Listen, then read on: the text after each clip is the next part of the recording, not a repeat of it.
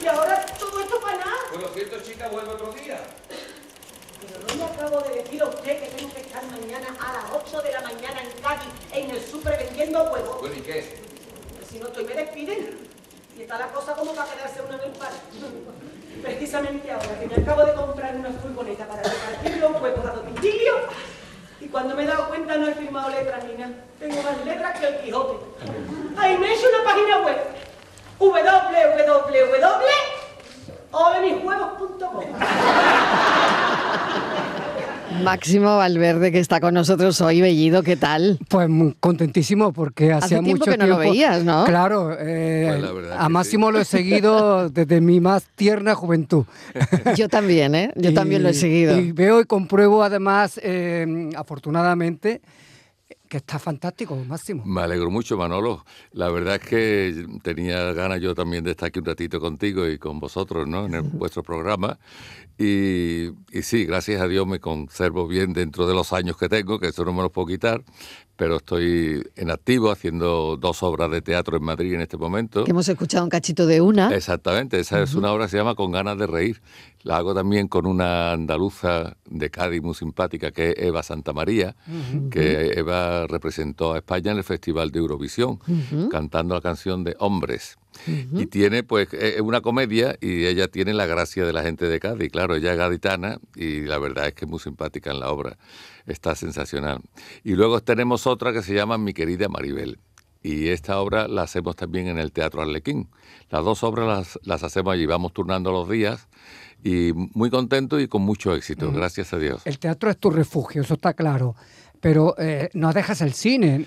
Bueno, el Hace- cine... hace- yo he visto una, una cosita tuya interesante, se llama TIT. Sí, un- eso es un corto. un cortometraje. sí. Lo que no haya visto Manolo, ¿eh? Sí. Manolo lo ve todo, Máximo, ¿eh? Sí, sí, sí. Y luego también eh, es- esa maravillosa película que hiciste con María José Alfonso Sí. y Manolo Sarso, ¿no? Sí, esa es una película que, que hicimos, al principio se llamaba La Tercera Edad y luego eh, cuando vino toda la cosa esta de la pandemia y eso, pues le hicieron una... En principio iba a ser un corto, un corto largo, pero luego pues ya la rellenaron un poquito más hicieron un largometraje. Y la verdad es que, bueno, sí, de vez en cuando me llaman para hacer cosas, pero yo donde más estoy trabajando es en teatro con mi propia compañía. Yo monté una compañía de teatro y la verdad es que me va fenomenal. No paramos de trabajar. Bueno, qué bien. Llevas un fular, un, un pañuelo muy taurino. Sí, esto, no? Sí, es un amigo mío que tiene una... Aparte de que es muy bonito, a mí me encanta Muy porque bonito. tiene mucho muy bonito. Y además con el esto- estilo que lo. Simbología taurina. Sí, es Sí, simbología taurina, pero con el simbología. estilo que lo lleva puesto, ¿no? Simbología Eh, taurina, bueno. pero sobre todo que por las mañanas, yo vengo de Madrid, por las mañanas hace un fresquito por allí. Y ahora ya, cuando he llegado aquí hoy con el solazo que hay de verdad, pues me lo iba a quitar, pero digo, bueno, me gusta cómo está, dejamos Pues sí, dejarlo ahí. vamos a dejarlo ahí. Pues a mí como me gusta, decoración, como me gusta decoración. cómo te queda. es por algo, Pero, porque tú- exacto. tú, siempre has dicho que eres torero ante castor. Eso es, Bueno, es que yo quería ir a eso, Máximo, yo- porque los toros te apasionaban desde que eras pequeño, Claro. desde que eras chiquitito. A mí me han contado que el cordobés te dio la alternativa. Sí, pero... esto, esto es muy fuerte. pero yo es el- que me he en- enterado en hoy. Estepona. En En- en Estepona. Estepona, sí, me he mira, enterado mira cómo- hoy, mira Máximo. cómo Manolo lo sabe. Fíjate, pues yo me he enterado sí, hoy. Yo tomé la alternativa porque mm, era como una asignatura pendiente que yo tenía, la tomé ya con 51 años en Estepona, como ha dicho Manolo, efectivamente. Y era como una asignatura pendiente que yo tenía. Yo había toreado mucho en mi juventud, había intentado ser torero, pero en, en esa época se cruzó en mi camino una película que tuve la suerte de hacer, que luego lo comentaremos porque fue un milagro, que era Fortunata y Jacinta. Y eso cambió mi vida. Yo fui un protagonista de una película que fue un exitazo en España y a partir de ahí pues yo me tenía que plantear los cines o los toros. Como los toros no había conseguido nada y en el cine eh, de pronto estaba de protagonista en una película con un gran éxito, pues decidí continuar por la senda del cine. Con Aunque nunca olvidé el mundo de los toros. Con Angelino Fons, Con. Angelino Eh, el fular canta que nunca olvidaste el mundo de los toros. Pero yo quiero recordar Fortunata y Jacinta. Pasó el tiempo y Juan Santa Cruz creció. Pero casi todos lo conocían por el nombre de El Delfín, como su ayo, Plácido Estupiñá, lo llamara el día de su nacimiento. Y junto a él creció bajo los cuidados de doña Bárbara, su prima Jacinta. ¿Tú no crees que deberíamos arreglar cuentas de la vida que llevas? Si tú quieres. A propósito de cuentas, mamá. He prometido pagarle a Villalonga el dinero que me prestó la otra noche en el casino. ¿Te viene bien? Niña, Jacinta, no le rías las gracias. Eso le hace falta, que le den alas. ¿Qué recuerdas de esto, Máximo? Bueno, pues ahora lo recuerdo y me da hasta cierto coraje porque veo que está mi voz doblada. Porque yo en aquella... me digas, eso, eso es un detalle que no... Sí, tampoco esa voz sabía. está doblada porque yo en aquella época, eh, bueno, yo acababa de llegar de Sevilla, yo- mi acento era muy andaluz, bueno, como ahora. Pero eh, lógicamente el personaje de Juanito Santa Cruz era de un madrileño, era un castizo madrileño y no podía hablar en el andaluz. Y entonces me, me doblaron. Pero lo que es curioso es por qué hago yo esa película. Porque yo esa película la empecé de extra. Exactamente, Yo yo tengo estaba- entendido Sí, que, bueno. te- que tenía un papel muy pequeñito. No, no, no, no, muy pequeñito no. Trabajar de extra. Lo que de O sea, que no tenías papel. No, no tenía nada, te pero sentaban le allí. gustó a Angelino Fons, el Te- director, ¿no? Qué bueno, No, no, no, cuéntanos, no, cuéntanos no. cómo fue, cuéntanos. Yo en aquella época fui a Madrid porque quería ser torero. Y entonces yo para ganarme la vida, una de las cosas que hacía para ganarme la vida era eh, trabajar de extra en el cine. Pero de extra que no hablan nunca. Los extras están allí como monigotes que te ponen. ¿Como un florero? Claro, como un florero. Y estando yo allí de monigote en la película, el primer día de rodaje, me entero que a Juan Luis Galiardo le habían echado de la película porque se había peleado con Emma Penella, que era la protagonista. Y al mismo tiempo era la mujer del productor, que era Emiliano Piedra. Entonces yo me entero que han echado a Juan Luis Galiardo y que están buscando uno para sustituirlo. Y yo, que me daba igual, digo, estaba ya aburrido, digo, ah, pues yo me voy a presentar, porque yo sabía que el personaje era más o menos igual que yo, el personaje Juanito Santa Cruz, yo tenía entonces 24 años, una figura muy bonita, digo, pues yo, me, yo me voy a presentar, para estar aquí aburrido, y me presenté al casting, con la suerte de que me eligieron. ¿Pero y cómo fue ese casting? Pues Máximo, mira. ¿tú, tú qué recuerdas? Aunque bueno, tu, Lo tu recuerdo memoria, perfectamente, lo vaya, vaya memoria, ¿eh? No, no, Vale, tengo- porque esto hace ya, ¿eh? Tengo, tengo una memoria muy mala, pero hay cosas que no se te olvidan. En la vida, ¿no? Mira, Una mala memoria de hierro. Sí, aquello sí, fue, sí, sí. aquello fue eh, mm, una cosa que pasó porque mm, Juan Luis Galiardo la- lo echaron de la película porque le decía, cuando fue a ver el maquillaje a Emma Penella por la mañana, empezó a mirarla y empezó a decirle, pero tú vas a hacer el papel de, de, Jacin- de Fortunata, pero si, si Fortunata tenía 19 años, tú ya tienes treinta y tanto. Es que ¿quién se va a creer Hombre, que un tú... poco impertinente Pues resultaba, sí. ¿no? Claro, sí, un ima- poco imagínate, sí, ¿eh? es que a Juan Luis Galiardo le daban mm, cosas de estas, ¿sí? de pronto. Y entonces la otra, imagínate cómo era, eh, la protagonista y la mujer del productor. Y el, temperamento que tenía Emma Penella. Dice, ¿qué? Y, y él decía, es que la gente no se va a creer que yo me pueda enamorar de ti. Te lo digo que tú no puedes ser la protagonista, total. Ella se fue para arriba para hablar con su marido y le dijo, este tío a la calle ahora mismo, yo con este no trabajo. Y lo echaron. Entonces, como yo me enteré de todo eso, pues cuando yo vi a Emma Qué buena es la información que sirve para todo, ¿eh? cuando yo vi a Emma Penella, me fui para ella, le di un beso muy grande y le digo, ay Dios mío, yo creo que Benito Pérez Galdós escribió Fortunata para ti. Si no puede haber una persona mejor que Uy, Fortunata. Qué guapísima, vamos. Es que de verdad eres... Y, y ella se puso así, no sé qué, dice, bueno, venga, vamos a hacer la prueba contigo. Y me, me dieron un texto, yo me lo aprendí como pude, yo no había hecho en mi vida una película, ni teatro, ni nada. Me lo aprendí y con mi intuición hicimos la escena. Hicimos una escena de amor y, y salió muy bien, por lo visto, porque al momento me dijo Emiliano Piedro, dice, ya no quiero más casting. No, em, eh, Angelino, Angelino, Fon. Angelino. Dice, ya no quiero más casting, este va a ser la película.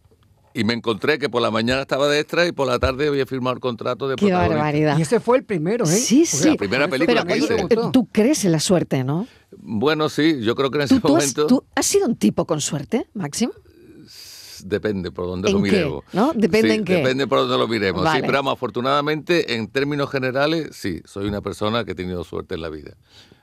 Gracias a Dios no, no me puedo quejar. Mm, eh, era lo que se decía antiguamente un galán otoñal. Sí, en aquella época yo tenía 24 años cuando hice la película, entonces estaba en plena juventud, claro, lógicamente, y lo que sí había hecho eh, eran eh, cosas de, de modelo, porque, bueno, yo tenía una figura bonita y me llamaban para hacer de pronto un desfile, pero vamos, yo no había hecho interpretación nunca. A partir de ese momento, entonces no había los Goyas que hay ahora, pero eran los premios nacionales del Sindicato del Espectáculo. Y a esa película le dieron la película más importante del año, Angelino Fon el mejor director, Emma Penella la mejor actriz, y a mí me hicieron el actor revelación. ¿Qué es lo que hizo esto? Pues que automáticamente el manager más importante que había en aquella época, que era Damián Raval, que llevaba a su hermano, de- Paco, hermano de Paco. a Concha Velasco, a, a Pepe Sacristán, a Fernando Rey, en fin, a toda la gente importante lo llevaba. Se interesó por mí y me cogió como uno más de sus actores y a partir de ese momento yo empecé a trabajar, que eso fue en el año 70 cuando se estrena la película y en el año 70 yo hice cuatro, cinco películas más. Hasta hoy. Entre ellas españolas. Imagínate, en el 71 otra vez muchas películas y así ya no paré durante toda la década de los 70. Una, una de aquellas fue Españolas en París. La segunda, la tercera película que hice con Ana Belén. Y con Tina Sainz, por ejemplo. Con ¿no? Tina Sainz, con, Ana Belén, con Laura Valenzuela, Pepe Sacristán, José Luis López Vázquez. Bueno, allá había un elenco extraordinario, pero los protagonistas éramos, éramos, eh, Ana Belén y yo. Que esa película también la tenía que haber hecho Juan Luis Galiardo, pero tampoco se la dieron a él y me, y me metieron a mí. ¿Y qué Oye, tal te, hablaba, eso te iba a decir. Eh, ¿Os hablabais? No, no, no. No, pero él cometió... ¿Cómo era la relación? Luego, al final fuimos muy amigos, pero al Ah, principio él se metía mucho conmigo porque decía eso, que me doblaban, que no sabía hablar, que como un actor podía ser así. Y entonces a mí me preguntaban, oye, ¿tú qué opinas de esas cosas que dice Juan Luis Galiardo? Y yo siempre decía, sí, no, no, sí, la verdad que yo creo que sí, que tiene razón, yo tengo mucho que aprender, a mí me encantaría ser como él. En vez de mm, criticarlo yo, yo la alababa y yo le decía, yo quería, me encantaría ser como él, si yo la admiro un montón. Sí, y entonces, claro, la gente decía, "Bueno, este lo ataca y, lo- y el otro se defiende, qué buena gente es Máximo Valverde, ¿no? Y a partir de ahí la gente se ponía de mi lado, pero yo no paraba de hacer películas. Yo ya te digo, yo en esa época hacía cinco o seis películas todos los años. Tú, tú antes de todo esto, de ser torero, también ibas para abogado, ¿no? Derecho, Estuve en la ¿no? Universidad de Sevilla estudiando hasta el cuarto curso, pero yo no quería, en esa época yo quería todavía, estaba pendiente de ser torero, y yo no quería ser abogado, no quería terminar la carrera. ¿Por qué? Pues eso tiene una explicación psicológica. Y es que yo, eh, eh, si quería ser torero, lo único que tenía es ser torero. Si hubiese sido abogado, hubiese tenido el ser torero es muy complicado y sobre todo cuando se empieza y muy duro. Entonces, en cualquier momento esto de debilidad, yo decía, yo para qué necesito estar aquí que un día un toro te pega una cornada o lo que sea. ¿Para qué necesito esto si yo soy abogado y mi padre es abogado, tiene un bufete y mis hermanos? Yo estoy aquí haciendo una cosa que no tengo por qué, no tengo y sin embargo, si no tienen nada, pues no puedo decir eso. Tengo que decir, me tengo que arrimar el toro porque lo único que yo tengo es ser torero. No soy nada más. Y entonces por eso yo no quise terminar mi, mi O sea que carrera. tú un poco e- eres actor por accidente, ¿no? Porque primero... Totalmente por accidente, totalmente por accidente. Si a mí no, Mm. aquella película no me hubiesen cogido, a lo mejor tampoco hubiese llegado a ser un torero importante, no lo sé. Pero quiero decir, te, has- te has eh, esforzado por ser actor, has ido a Bueno, escuelas después, de- posteriormente. vamos a ver, después de eso, sí, después de eso, Damián Raval ya me puso un profesor que era Pepe Franco para que aprendiera a quitarme el acento andaluz, a hablar más Qué castellano. faena, ¿eh? Fíjate qué faena entonces. Claro. Un ¿eh? señor de Murcia, como era... Sí, sí, claro. Da- Raval. Damián Raval. Claro, y entonces, claro. claro. se preocupó de mí y, este me daba clases, y yo iba a cursos de estos de interpretación, ya él se preocupó, porque yo es que no tenía ni idea, vamos, es que yo no había hecho nunca nada. Es que lo que tampoco entiendo es por qué me eligieron. Sería más que todo por el físico, porque el físico sí lo daba y en la película se ve, ¿no? Está per- ¿Qué perfectamente. es para ti la belleza, Máximo? Bueno, depende. La belleza en un momento Tú te has visto guapo. Sí. ¿no? Tú te has mirado al espejo y ¿qué has pensado? Mira, tonto no soy. Yo sé que Soy feo un, no tipo, era. soy un tipo guapo, soy un tipo que está bien, ¿no? Feo, feo no era, feo no era. Te cuenta cuando yo tenía veintitantos años, pues Nada, verdad- nada más que hay que verlo, por ejemplo, en Españolas en París. Tiene una planta el tío Sí, Claro. fenomenal. sí, esa Sí. Que, que me elegían, yo sé que me elegían por mi físico, ¿no? Mm. Porque yo no era, no era actor, lo que pasa es que sí era muy intuitivo. A mí me daban los guiones y yo mm, me metía en el personaje Sin tener escuela de Stanislavski ni nada de eso, sino porque yo me decía cómo, yo me veía cómo tenía que ser el personaje. Y la verdad es que mm, se me Funcionaba, se eso, me daba eso te bien. funcionaba. ¿Y la belleza qué es para ti? Pues ¿Cómo, mira, cómo definirías tú la belleza? Es Porque también has estado con mujeres muy guapas. Claro, claro. La belleza para mí es una tarjeta de visita muy importante, pero que está blanca, hay que rellenarla luego. Tú tienes la belleza, ¿vale? Y ahora eh, con eso solo no se come, hijo. Ahora me tiene que demostrar que debajo de esa belleza hay algo mucho más, que es lo que te permite ser actor, cantante, lo que sea, modelo.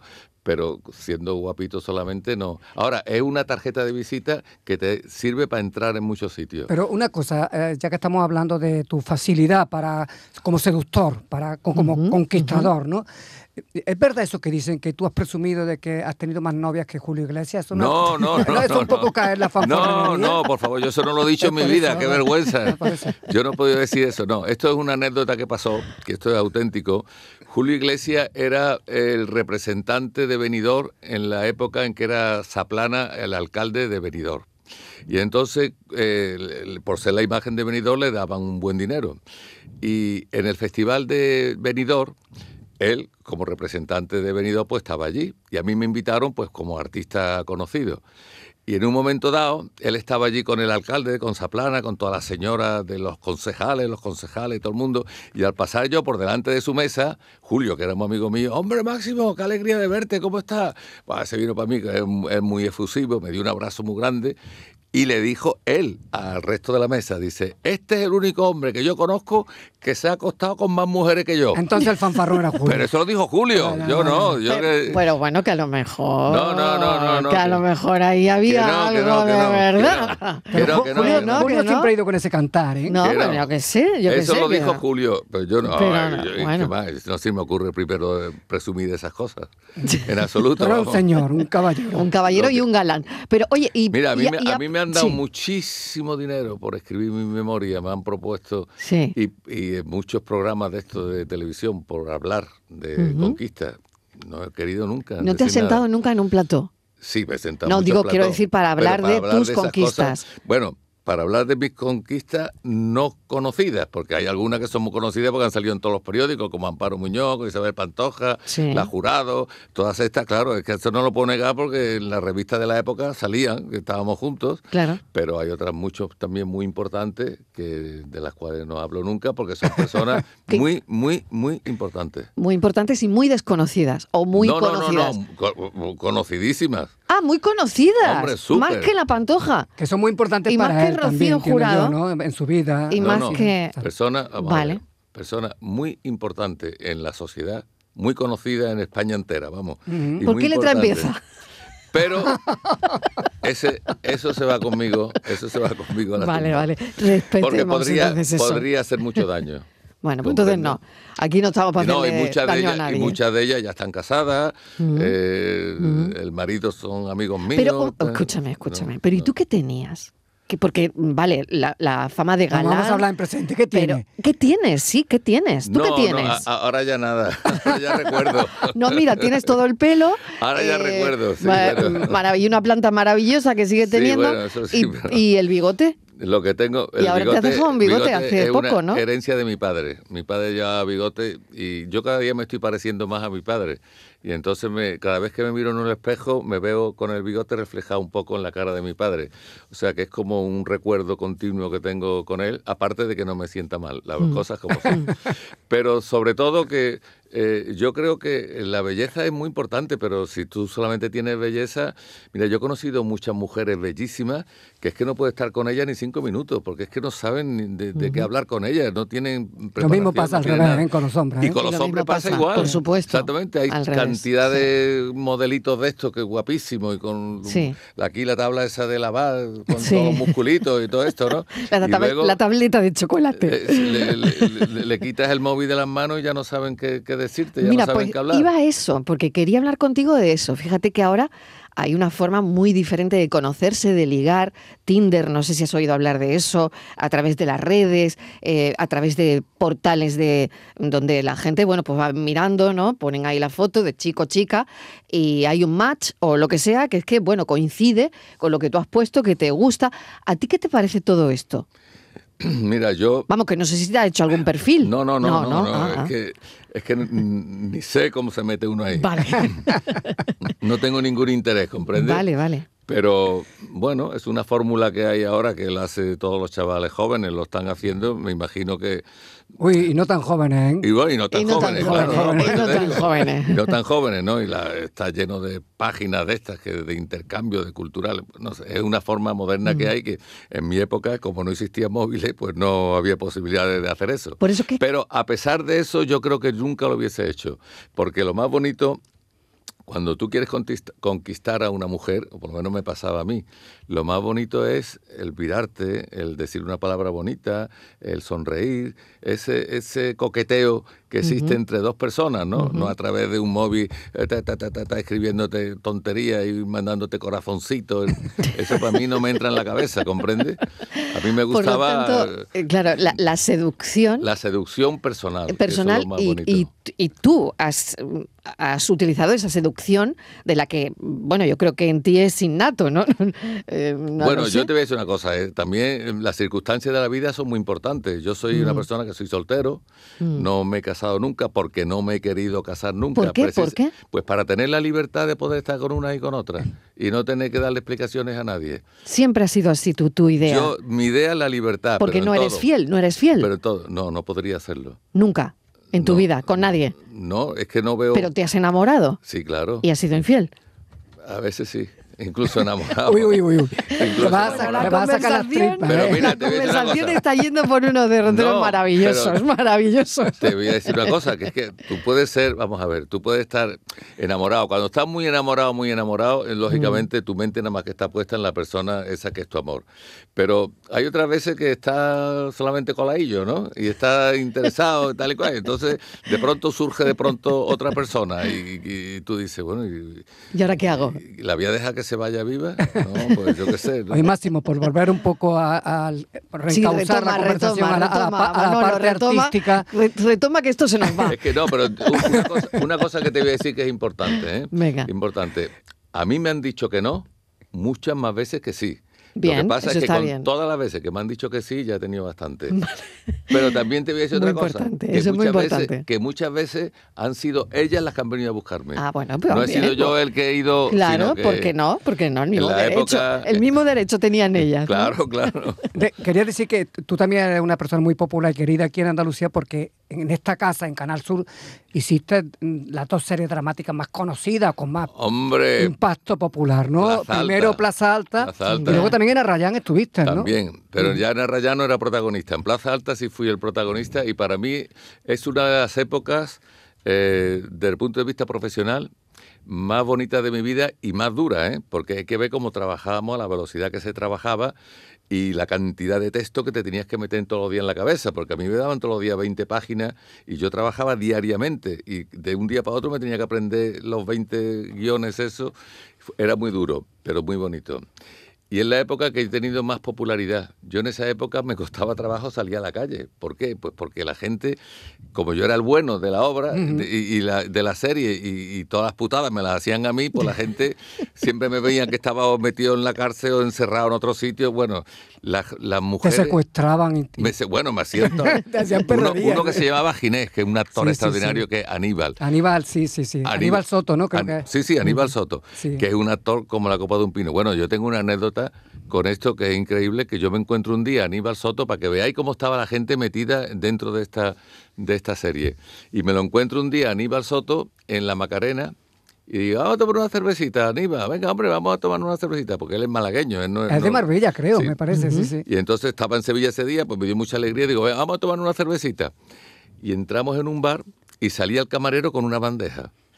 Y mira, me vio a mí así abrazado a Aníbal, tira el tío la bandeja al suelo, dice, ¿qué estoy viendo? No puede ser. Pero que tú le estás dando un abrazo a este tío.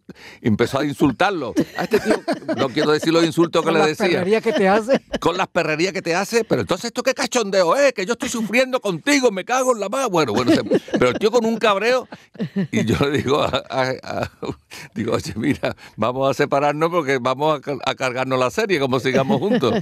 Y es que la gente no lo entendía eso. Claro, claro, La gente, bueno. la gente se metía tanto dentro de nuestros personajes que no podía soportar que yo fuera amigo de, de otro actor, Claro, sino que teníamos claro. que estar peleados también. Totalmente. Era increíble. Por, Máximo, por decir un sí. puntito final, eh, el que eh, ha comentado que le dieron un premio nada más empezar, el premio de actor revelación. Hace poco también coincidiste con Juan Malara en Toledo, que te dieron otro premio allí, Sí, efectivamente. Me dieron un premio a toda mi trayectoria como actor. Yo he hecho oh, 52 películas y llevo 33 obras de teatro. Y la verdad es que, bueno, me, me, gustó mucho que me dieran ese premio. Fue muy bonito, fue muy emotivo y fue la, la empresa Lumière del cine y la verdad es que me lo llevé a mi casa con muchísimo orgullo y muchísimo cariño. Qué bonito. Máximo, mil gracias por este ratito de charla. Ha, sido, ha sido un placer tenerte. Tú me has sacado muchas cosas que no quería hablar yo. me has sacado muchas cositas que, que yo no quería hablar tanto. Un beso enorme, cuídate mucho. Vale, gracias. Manolo Bellido, muchas gracias. Adiós a ti. y recordemos que mañana se entregan los premios Carmen del Cine Andaluz. Claro que sí, y que lo damos en directo. Que lo damos en directo. Esta casa lo da en directo. Que habrá también alfombra roja antes de los premios de la gala propiamente En Canal Sur Más a las 9. En, Andalucía mm. Televisión, Canal Sur Más, luego la gala a las 10. Y más información en una de cine el domingo. Claro que sí, ahí está todo en una de cine el domingo, toda la información de los Carmen y toda la información de cine con Bellido. Bellido, adiós. Adiós. La tarde de Canal Sur Radio con Mariló Maldonado. También en nuestra app y en canalsur.es.